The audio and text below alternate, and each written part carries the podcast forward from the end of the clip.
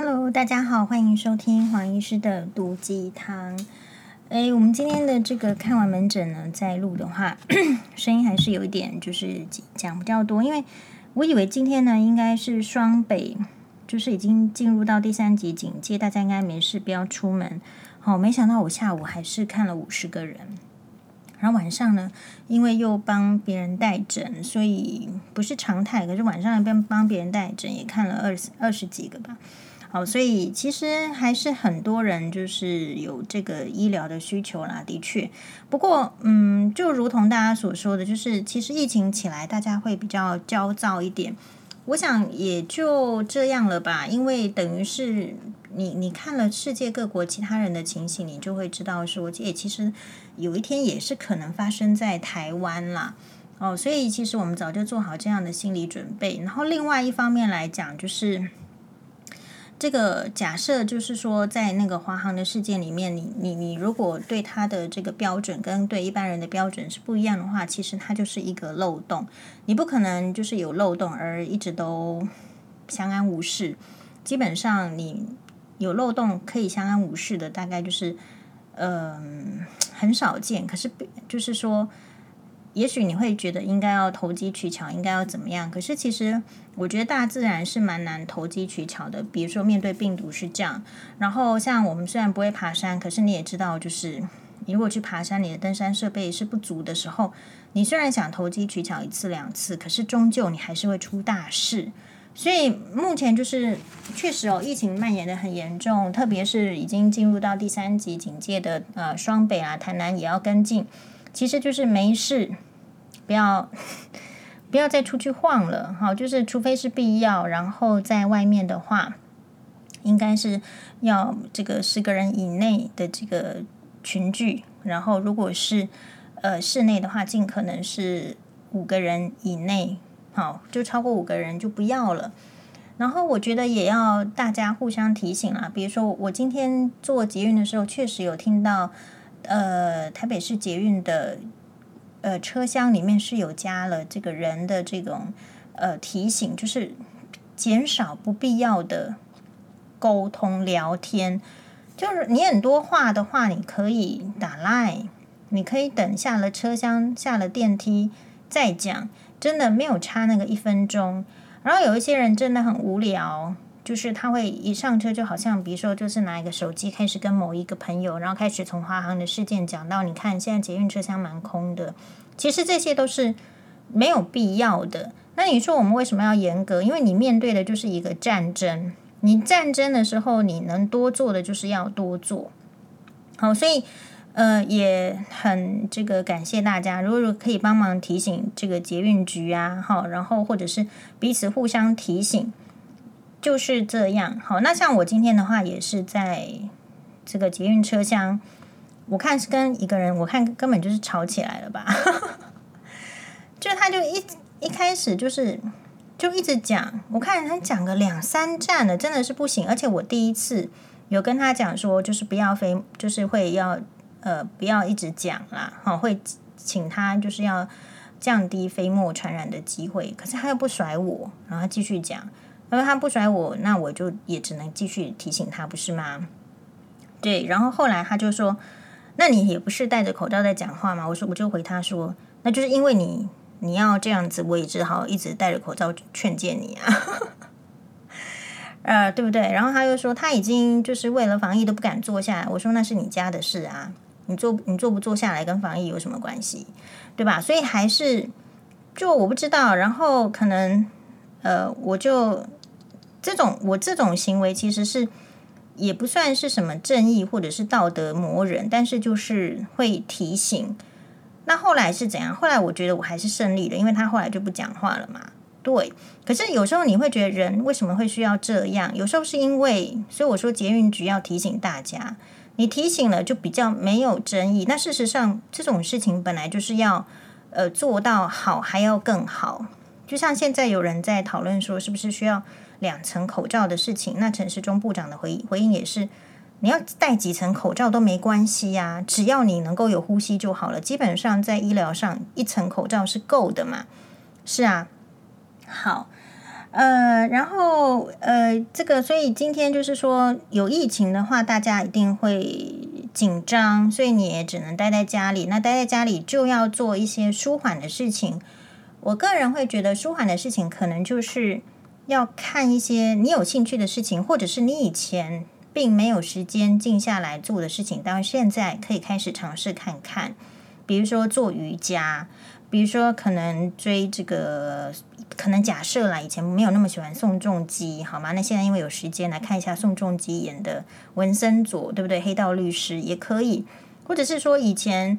嗯，并没有那么喜欢看韩剧，然后现在来追一下，或者是以前没有那么喜欢看日剧、美剧，就是可以去涉猎一下不同的视角，然后涉猎之后，反正现在有时间嘛，然后你涉猎之后才会说啊，原来我还是不喜欢，或者是啊，原来我又又也不错诶，竟然还不错，因为你现在是非常时期，你可能会有不同的心境，我觉得这个就是可以试试看。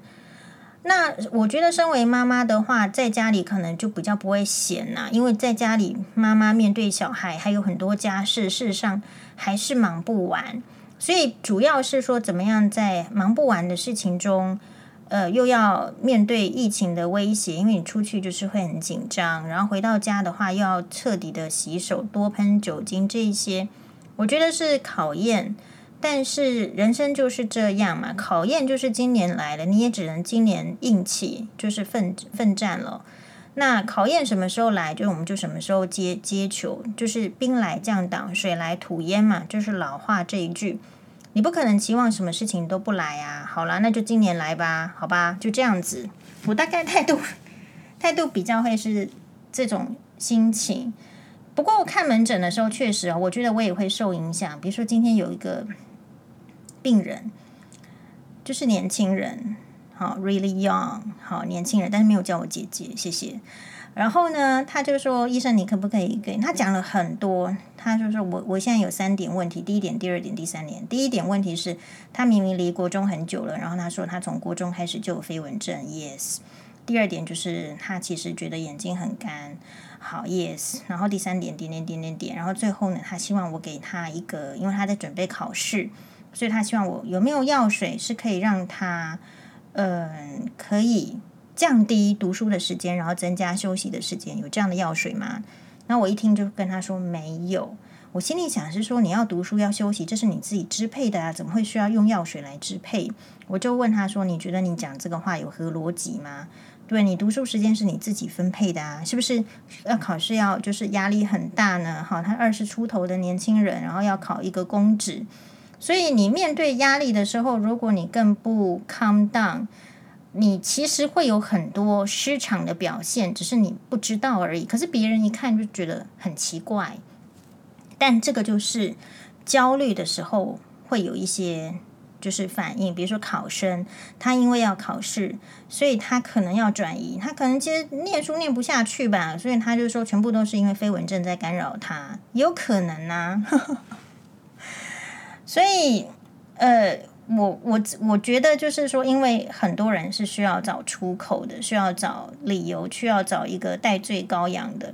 比如说黄医师就是这个前夫舅舅的，就是一个出出气口吧。我们今天这样讲好了，之前的那个柔道的案件，我们不晓得那个弟弟现在怎么样了，因为新闻没有在报道，我也没有去他的粉专看。但我印象很深刻，就是他的这个。据称是这个弟弟的的叔叔，但其实已经是表表哪里去了，关系很远。然后跑来黄医师的粉专，噼里啪啦留一些，就是其实也是没有逻辑的话。仔细想起来，然后我当下其实也就呛回去了。然后，呃，这个这个所谓的表不知道哪里去的叔叔，其实后来也没有继续来跟黄医师纠缠。这句话告诉我们什么事情？这样子的事件有什么启发？为什么前夫的舅舅就会一直来跟我纠缠？可是啊，明明也是这个外甥的事情，可是这个呃那个柔道的这个什么表什么书的就没有来跟黄医师纠缠？你觉得差在哪里？我们扪心去想，其实我们作为人呐、没有一个人是可以为别人的事情，即便他是你的亲戚，即便他是你的朋友、要好的闺蜜，没有一个人是可以做到。一直为别人的事情在那边冲锋陷阵，而就是忘记自己，很少很少。所以你会去抱怨说，为什么别人没有放心在你身上，或是没有帮忙你？其实这个是很正常的事情，因为一般的人没有办法替别人设想那么多。或者是冲锋陷阵那么多，或者是要做那么多，因为人性是自私的，然后他的是本位主义的，基本上不会为别人奉献太多。好，那所以这边就提醒大家，就是说，那所以为什么为什么这个这个前夫的这个舅舅会一直这样子诶缠住呢？就是我说过的，就是。其实我一定说了他什么，然后我公布了他的照片，公布了他的名字，因为他就是一个恶劣的人。之后呢，其实他整个被压起来，他面子挂不住了。我说的是对的，然后面子挂不住，然后所以就要一直就是蛮横的纠缠。可是必须师出有名，师出有名就是好像就是打着正义的旗号啊，是我要替外甥这个出一张出一口气。那其实就是他觉得他被黄医师欺负了嘛，就是这样。